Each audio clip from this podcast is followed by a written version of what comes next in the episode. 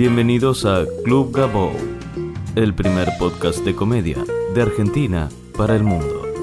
Auspiciado por standuptime.com. Bienvenidos al episodio 43 de Club Gabou. Muchas gracias a todos por seguirme en Twitter, arroba Gabou, y visitar la página web de este podcast, www.gabou.com.ar. Conocí al protagonista de este podcast cuando empecé a estudiar stand-up. Era uno de los dos o tres profesores con los que se podía estudiar en ese momento. Después de estudiar con Diego Weinstein, estudié con él. Además de ser uno de mis profesores, es una de las personas a la que recurro cuando necesito un consejo o una opinión. Lo respeto muchísimo y además es una de las personas que más quiero de las que conocí en los últimos años. El stand-up local, tal como lo conocemos hoy en Buenos Aires, fue resultado de lo que gestaron Alejandro, Diego Weinstein y Martín Rocco, cuando empezaron a dar clases a competir, pero siendo amigos, y le debemos muchísimo a ellos tres. Aún los que no estudiaron con ellos están siendo beneficiados por la forma en que armaron la movida a principios del año 2000. Es actor, es comediante, es docente, es guionista y es un creativo. Este episodio lo grabamos en el otoño de 2013 en el estudio de Alejandro, en Barrio Norte. Recibimos en Club Gabou a Alejandro Angelini.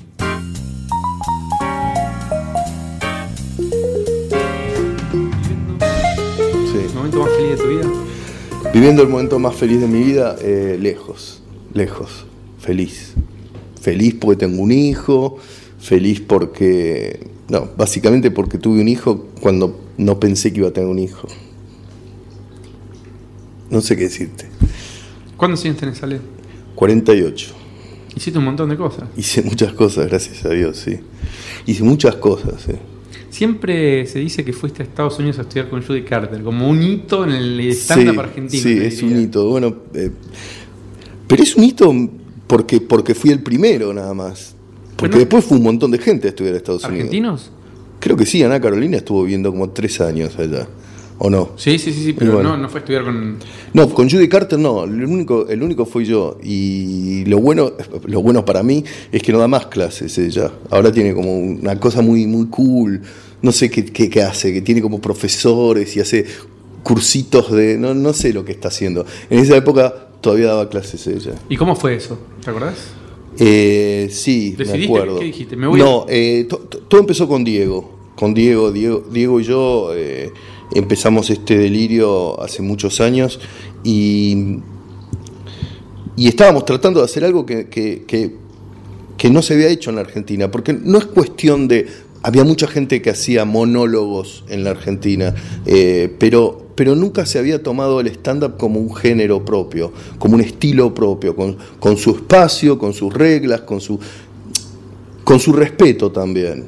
Eh, nosotros eh, sabíamos que el stand-up era un género que merecía su espacio y merecía ser considerado un estilo de comedia y no parte de un varieté o parte de un monólogo de un teatro de revistas o, o- o esa cosa menor que, que pasaba en algún, en algún espectáculo. Este, y, sabíamos que había eh, países donde era así. Entonces nos pusimos a investigar y no, y no, no, no encontrábamos la vuelta. Y leíamos los libros de Judy Carter, que Sergio Lombardini, porque Sergio estuvo en ese primer grupo de investigación, Sergio Lombardini los trajo esos libros. Nosotros leíamos los libros de Sergio, que había traído él, de Judy Carter. Y bueno, no veíamos mucho. O sea, dábamos vuelta, pero no. Y entonces, nada, yo dije, bueno, soy el que no tiene hijos, ni casado, ni comprometido. Uno, uno, uno de nosotros tiene que ir a estudiar con ella, y me fui. ¿Y llegaste Y llegué a y. Los Ángeles? ¿Dónde era? Los Ángeles, sí, en, en- en Santa Mónica. Y no tenía idea de nada cuando llegué. Es más, no tenía dónde parar. Estaba tan. ¿Ves? Esas cosas que. Todo tiene su lado bueno, ¿no? Yo ahora soy re feliz. En esa época no tenía hijos, no tenía familia y también era feliz. Y era más joven, tenía 32 años, creo. Y 32, 33. Y nada, no tenía nada. Lo único que tenía era. Sabía dónde estaba Judy, pero no tenía dónde dormir. No me importó. Y, y la fui a ver a Judy y, ponele, empezaba la semana siguiente, una semana después. Y le- me presenté, qué sé yo, pipipi, y le digo, no, ¿no sabes dónde puedo parar para dormir? ¿A Judy Carter? A Judy le dije, si no conocía a nadie. ¿Y ¿Qué te dijo? Y Judy se cagó de risa y me mandó con una amiga de ella que era directora de teatro eh, alternativo y vivía, fue lo mejor, vivía en Venice Beach, era una lesbiana directora de teatro, no sabes lo que fue. Y entonces este, la mina Venice me Beach es un lugar que- Venice Beach es un lugar mágico. Una- una locura. No, es una locura, es hermoso. Todas las imágenes que se ven Sí, son esas, de los sí. tipos andando en bicis raras, todos peinados. Claro, es el lugar alternativo de Los Ángeles, digamos. Y cuando llegué a la casa, que era un delirio, lo primero que vi era un póster de una mina que decía, cuando digo no es no, ¿viste? Póster bien torta. Y yo dije, oh Dios. Pero igual la mina divina, nos llevamos bárbaro y bueno, le alquilé a ella y estuve ocho meses ahí. Y bueno, hice los dos cursos de Judy y, al principio, eh, claro, habla en inglés. Y una cosa que me gusta mucho los americanos y que trato de, de- darle a mis alumnos, eh, ellos te respetan como profesional y respetan tu deseo de aprender. Para ellos la comedia es algo muy importante, no es una pavada. Entonces, para ellos, vos, eh, seas argentino, seas chino, seas de Venice Beach, lo que sea, vos pagás para, para estudiar eh, comedia. Entonces ellos consideran que vos querés ser un profesional y te lo tomás en serio. Entonces no hay llanto, no hay eh, eh, disculpe que, ni, ni ningún... pro- es, no hablas inglés, es un problema tuyo, querido. Vos pagaste para estudiar comedia, resolvelo.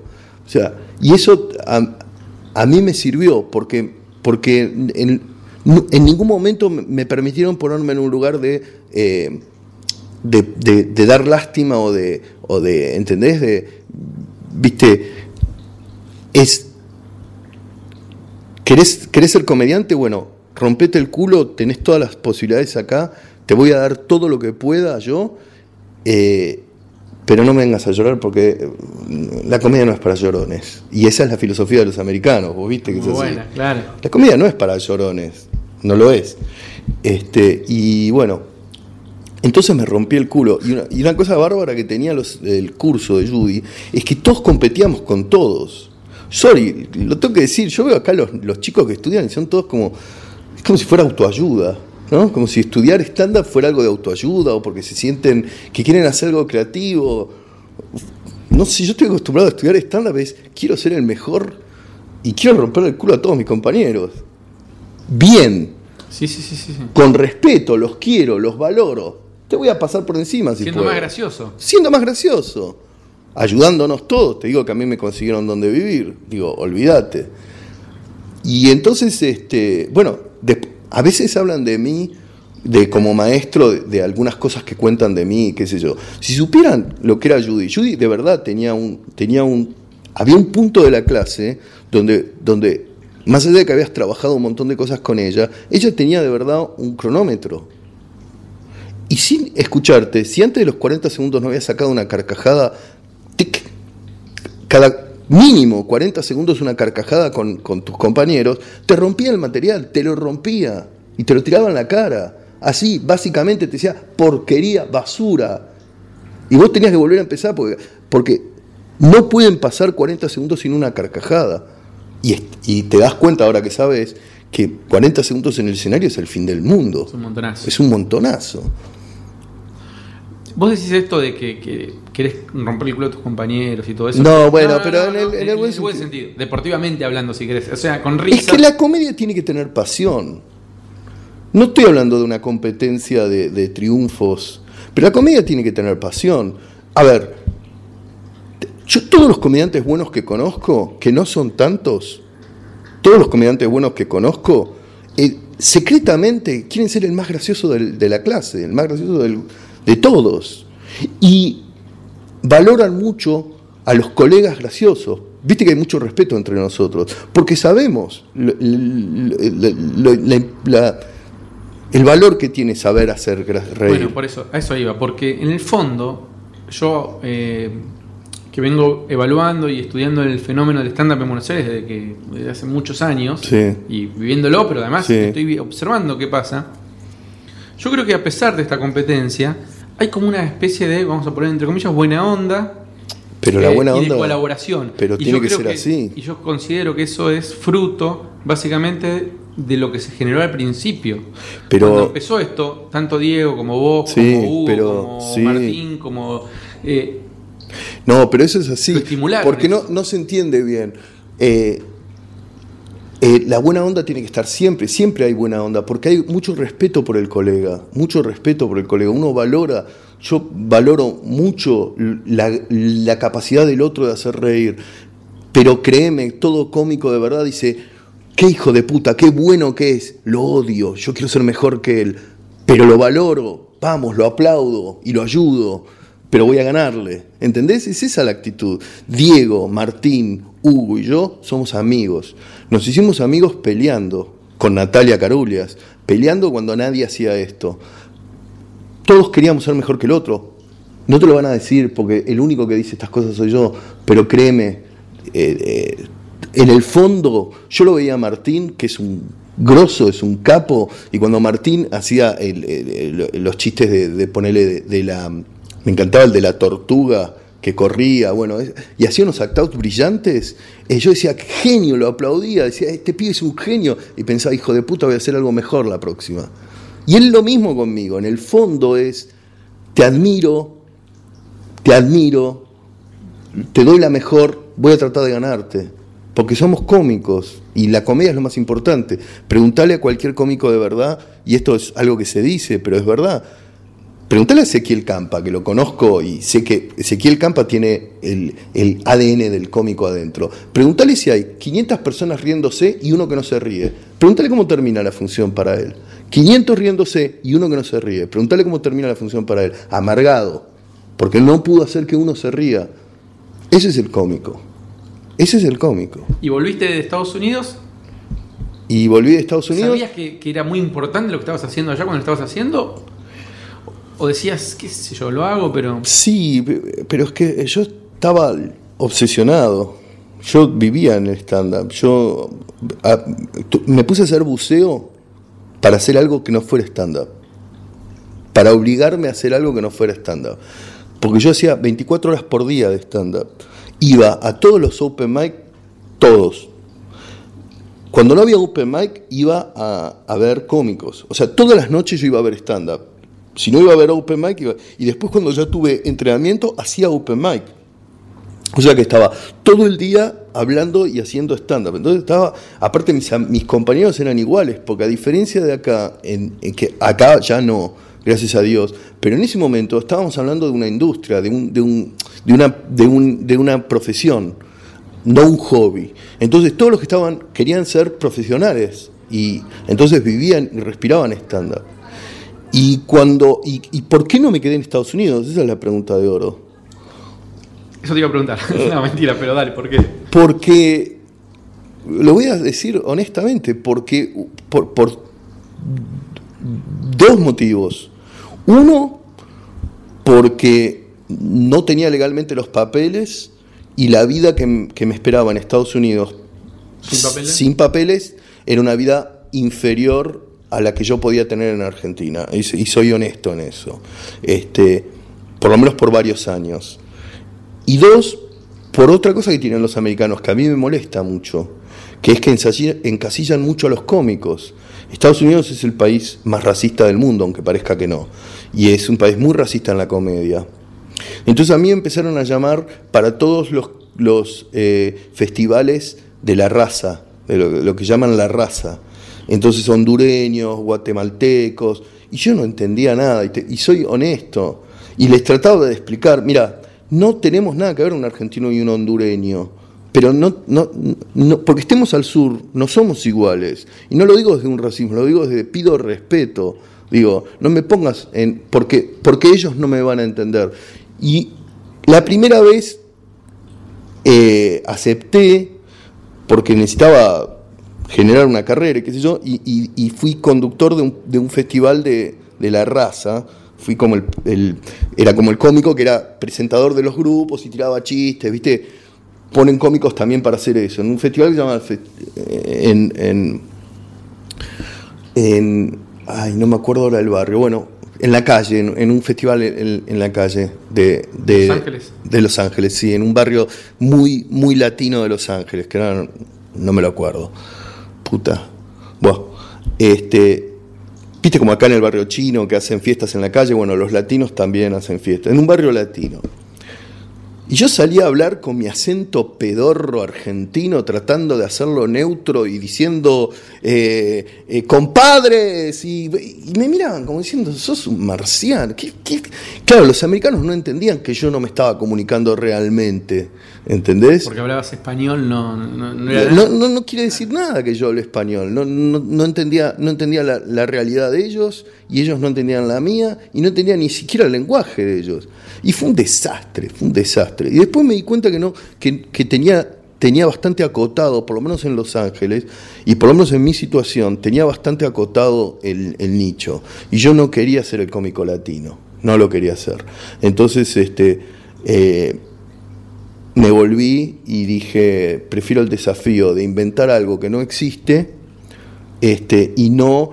eh, es- es muy difícil romper este nicho del cómico latino. Y no... no y, y volví con Diego, nos, nos pusimos a, a romper eh, también acá. eh, y bueno, y salió bien. La- lo, lo lograron. Sí, Oye, un- Diego fue muy importante, ¿eh? yo lo digo siempre. Yo solo no lo hubiera hecho. Yo, yo solo no tengo la capacidad.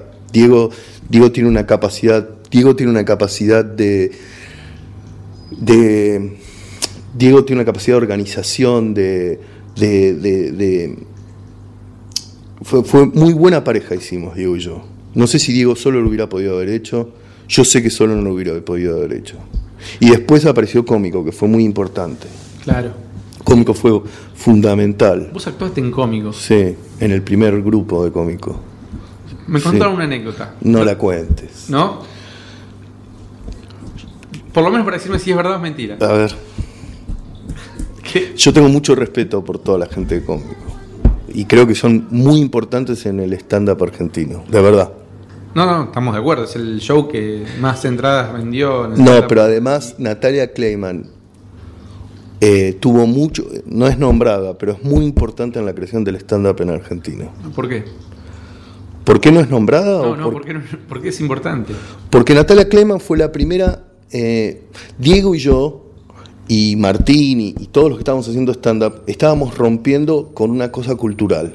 Estábamos tratando de hacer que la gente entienda que el stand-up era un estilo que se podía sostener solo.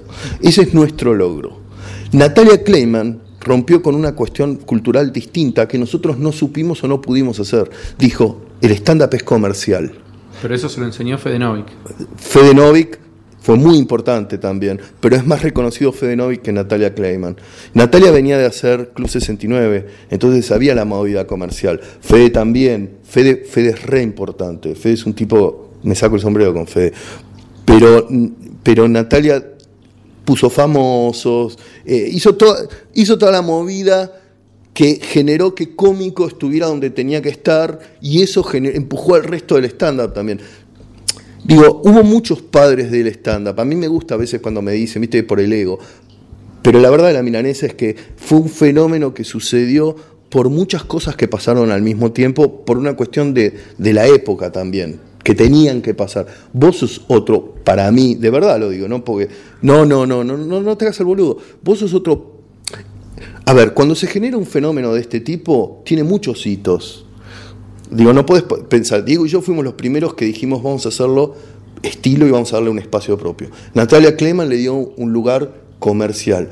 Vos le diste, lo hiciste más masivo, en, en- a, a un nivel más, eh, más popular en un punto, digamos. Abriste más espacio. Sos un tipo que abrió muchos espacios. Eso sí. Sos un tipo que abrió espacios también en radio. Fuiste el primero en hacer radio. Este podcast es, un, es una remake de un programa de radio que vos tuviste hace muchos años, donde yo estuve. Digamos, el primer tipo que hizo eh, eh, eh, entrevistas de stand fuiste vos. Esto si querés borrarlo, pero lo tengo que decir. Hernán Heyman también es parte de esto. Digo, todavía no terminó esto. Todos los que están haciendo... Fer Quintans. Fer Quintans, bueno, ni hablar, es mi hermano Fer. Yo siento un amor muy profundo por él. Fer Quintans tiene para mí eh, el mejor show de stand-up rotativo de, de Argentina. El rotativo, sin duda. Sí. Sin duda. Y lo viene sosteniendo hace cuántos años, seis, seis No, siete más, años, más, más. más. Bueno, bueno, todos esos son los que hicieron el stand-up. Y Natalia Kleiman también. Y los que siguen, cada, cada rotura de, cada vez que alguien rompe una estructura rígida y, y mete el stand-up, en este momento está siendo padre. Todavía es muy joven el stand-up. ¿Cuánto tiene? ¿10, 12 años? Más no tiene, como mucho. ¿Estás contento con todo esto que está pasando? ¿Podés Sí. creerlo? Estoy feliz, me parece que falta mucho, mucho. ¿Qué es lo, qué es lo que crees que falta?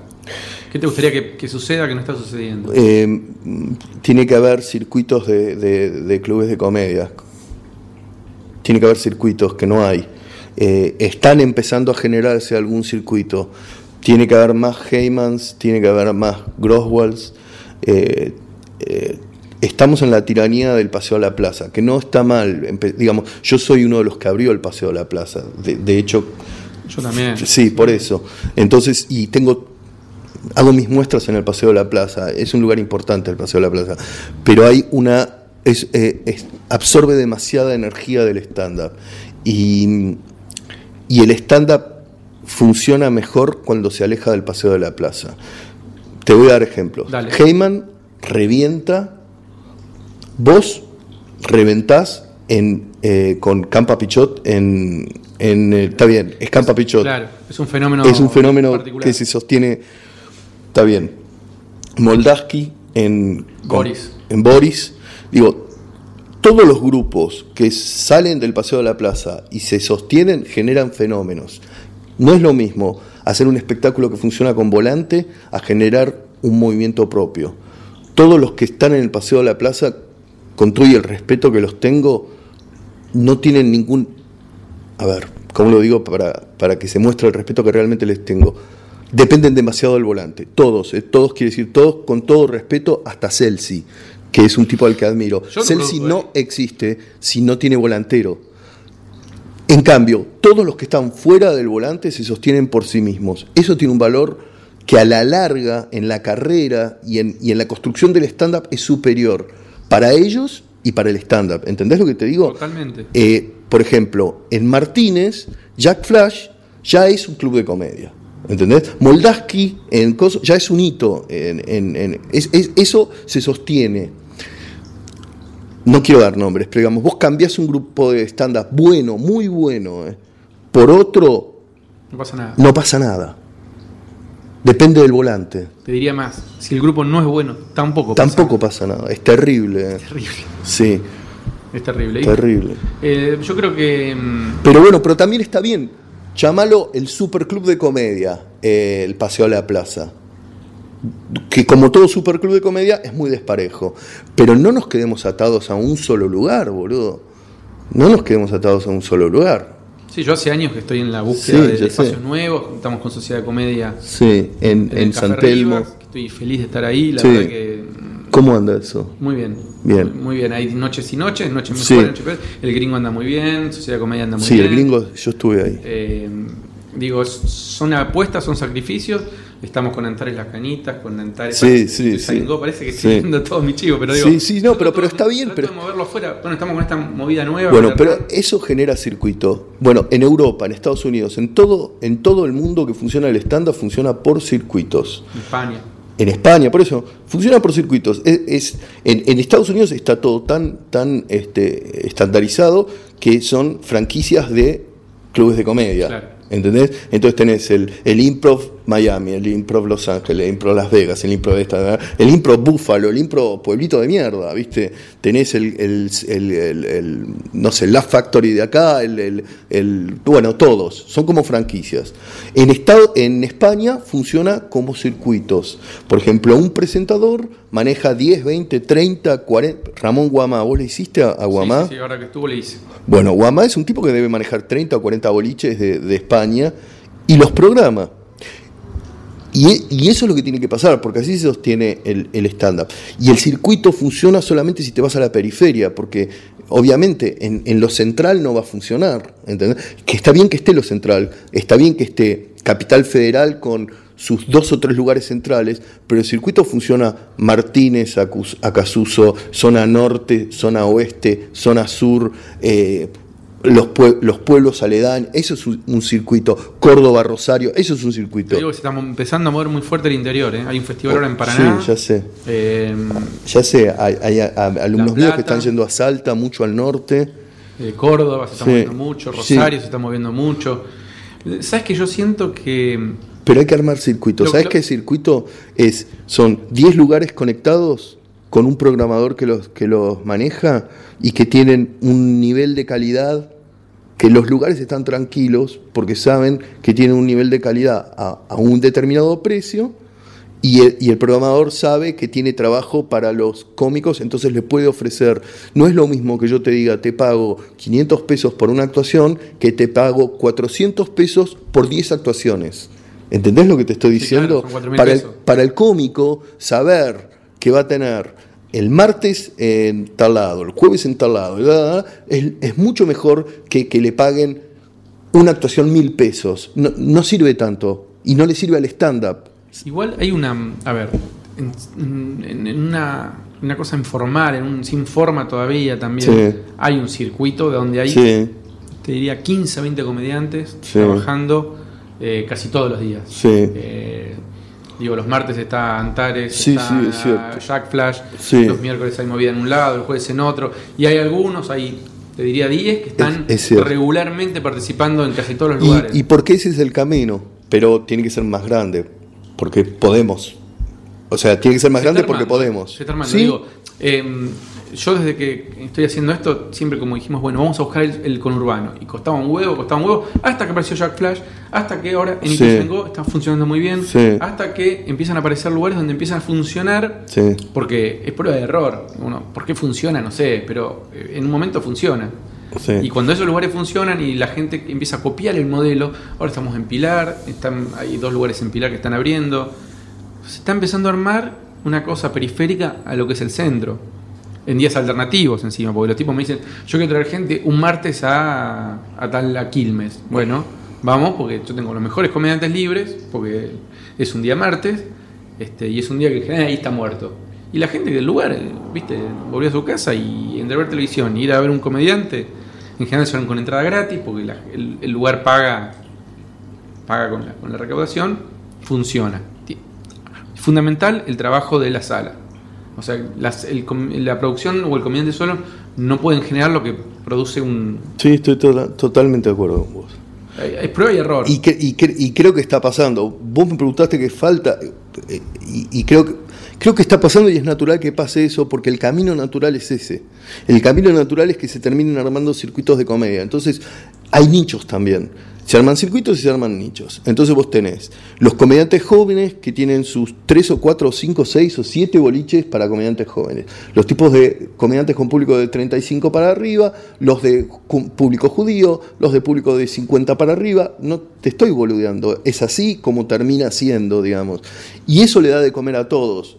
Estamos en el germen de lo que tiene que ser, pero todavía no, no se dio. Digamos, en un punto, vos como productor también, en, en, un mundo ideal, te vas a sectorizar en algún momento, vas a encontrar tu nicho como productor, y va a haber otro productor que va a tener un nicho que lo va a manejar mejor que vos. ¿Entendés lo que te digo? Totalmente. Vos ahora estás atajando todos los penales, porque es lo que estás haciendo, porque es lo que tenemos que hacer todos. Pero vamos hacia un un modelo que es el que funciona donde tenés varios tipos de, de comedia stand-up para varios tipos de... de porque la, es, eso es lo que tiene el stand-up. cuando me piden un evento. Claro. Yo digo, bueno, ¿qué, qué público es? Claro. ¿Son judíos, viven en un country? Claro. Eh, ¿Qué bueno, tipo de evento es? ¿Es un casamiento? ¿Es un cumpleaños? Bueno, lo mismo con los circuitos va a pasar. Y, y lo mismo con eh, las productoras de eventos. Entonces va a tener productoras, productoras de eventos que se dedican más a un determinado tipo de público y de evento. Naturalmente vamos hacia ahí, porque ese es el lugar donde nosotros, donde el stand-up vive. Eh, el teatro y todo eso es una mentira. Es una mentira que muchas veces tuvimos que construir para poder hacer conocer el stand-up. Pero el teatro en el mundo funciona solamente para los famosos. ¿Dónde viste que se haga stand-up en un teatro en el mundo? Vos conocés, has viajado. Bueno, eh, bueno, claro, son comediantes muy famosos. Solamente. famosos. Y está bien que es así, porque no es el lugar natural del stand-up, el teatro. El, el lugar del stand-up es el club de comedia. Entonces, este, naturalmente vamos para ahí. Falta que aparezca un club de comedia acá en Buenos Aires. Tenemos, tenemos, tenemos, tenemos lo que podemos. Eh, el, Paseo a la Plaza es un club de comedia, es lo que es. Y el Bululú es un club de comedia, es, lo que es. Eh, falta que aparezca el club de comedia que nos gusta a nosotros, tal vez. Estoy de acuerdo. Falta que aparezca el club de comedia que nos gusta a nosotros. Ale, ¿qué, qué diferencias notas entre los alumnos que tenés nuevos ahora y lo que tenías hace ocho años? Cuando la primera clase sobre todo, ¿cómo, ¿cómo, es ese approach? ¿Es muy distinto o es igual? ¿Cambió algo? Eh, está mal que conteste esta pregunta. Bueno, hay, hay una diferencia en el nivel de compromiso enorme. Los primeros alumnos míos tenían un nivel de compromiso 10 veces superior. De hecho, estamos hablando de Celsi, Sanjao, de, digo, son todos nombres, toda gente que vino a estudiar porque quería dedicarse al stand-up. Es más, casi el 80% de, de, esas primeras camadas se dedicaron al stand-up. Eh, tenían muy claro lo que querían y tenían un nivel de compromiso eh, acorde. Ahora está muy de moda el stand-up, lo cual me hace mucho bien a mí porque me permite vivir bien, gracias a Dios, del stand-up. Eh, pero el nivel de compromiso es mucho menor. Es mucho menor. También hay sorpresas, eh, porque como viene gente de otros palos que... No, no, pero no, a nivel creativo sigue siendo igual. Eh, tengo que decirlo, yo tengo que bajar el nivel de compromiso de mis alumnos muchas veces. Es más, mis alumnos lo saben. Les digo, yo entiendo que ustedes, o sea, tengo que bajar mucho que antes no. Antes, y mis, y mis alumnos de antes lo saben, ya ustedes quieren ser cómicos de stand-up, vamos para adelante porque vamos. Y, y todos eh, salieron bien, porque son buenos. Eh. A mí me gustaba mucho una cosa que decías vos eh, cuando das clase, cuando me das clase a mí, seguramente seguís diciendo. Que era, no, no, no se le puede enseñar a una persona a, ser graciosa. No. Vos con el curso vas a, tener 15, vas a tener 15 minutos dignos en un escenario. Sí, eso te lo puedo dar. No te puedo dar la gracia, eso te lo dio Dios. Yo no, eso no te lo puedo dar. No, yo te puedo hacer digno. Y es, es mucho, ¿eh? vos lo sabés, es mucho. ¿Hay cada uno ahora? Siempre hubo. Sí. Siempre hubo. Lo que pasa también es que ahora hay gente que hace muchos años que está haciendo, incluso vos. Sí. Pero digo, eh, entonces se nota más la diferencia, me parece. Sí. Como que las primeras veces claro. Eh, había, no había tanto como para comparar. Hoy comparás, sí, claro. Sí. Es mucho más difícil insertarse también, incluso tener funciones. Y yo antes me parece que estaba más virgen y era más sencillo y ahora cada vez te exige más. No es para cualquiera. Digamos, yo pude dedicar mi vida a esto. Eh, quizás hoy. Pero vos eras digno, eso seguro. Lo que pasa es que no tenías el. Como comediante, sí. No, está bien, pero eso es una etapa pasada, que a mí me sirvió para pero no, no tenías el, no tenías el fuego del comediante, tenías el fuego del productor, probablemente. Probablemente, evidentemente. Evidentemente. Pero bueno, pero lo que quiero decir es eso, es en ese momento me permitió hoy dedicarme a vivir de esto. Quizás si tuviera la historia se repitiera ahora, no sé si podría. Porque, ¿Por qué? Porque ya hay muchos lugares ocupados que en ese momento hay mucho camino Pero hay tanto por abrir. Mirá lo que hizo Heyman. Hay tanto por abrir. Yo siempre digo a los, a los pibes, ¿por qué están mirando lo que pasa en el centro? ¿Dónde vivís? En Delviso. ¿Hay stand-up en Delviso? ¿Hay stand-up en, no sé, en Quilmes? ¿Por qué no sos el pibe del stand-up en Quilmes? Créeme que podés vivir, ¿eh? Si vos sos el pibe del stand-up en Quilmes, podés vivir. Necesitamos eso. Bueno, Hernán Heyman está viviendo de eso. Por eso te digo. Pero hay mucho por hacer. No, no, hay mucho por hacer. Lo que pasa es que vos ves el paseo a la plaza y decís, está todo hecho, porque claro, la gente se agolpa por, por estar ahí, pero hay los, los espacios son tantos. Date una vuelta por tu barrio. Date una vuelta por tu barrio, a todos los que escuchan esto, dense una vuelta por su barrio, busquen un bar del barrio que no esté vendiendo bien los jueves o los miércoles, que no venda más de 10 cervezas. Si ustedes van y con el stand-up hacen que el tipo venda 20 cervezas, no se van nunca más de ese bar. ¿O no? Y ahí tenés un club de comedia nuevo. Bueno, Ale, muchas gracias por tu tiempo. No, gracias a vos. Viens voir les comédiens, voir les musiciens, voir les magiciens qui arrivent. Viens voir les comédiens, voir les musiciens, voir les magiciens qui arrivent. Les comédiens ont installé leur tréteau, ils ont dressé leur estrade étendue des calicots. Les comédiens ont parcouru les faubourgs, ils ont donné la parade à grand renfort de tambour. Devant l'église, une roulotte peinte en vert, avec les chaises d'un théâtre à ciel ouvert, et derrière eux comme un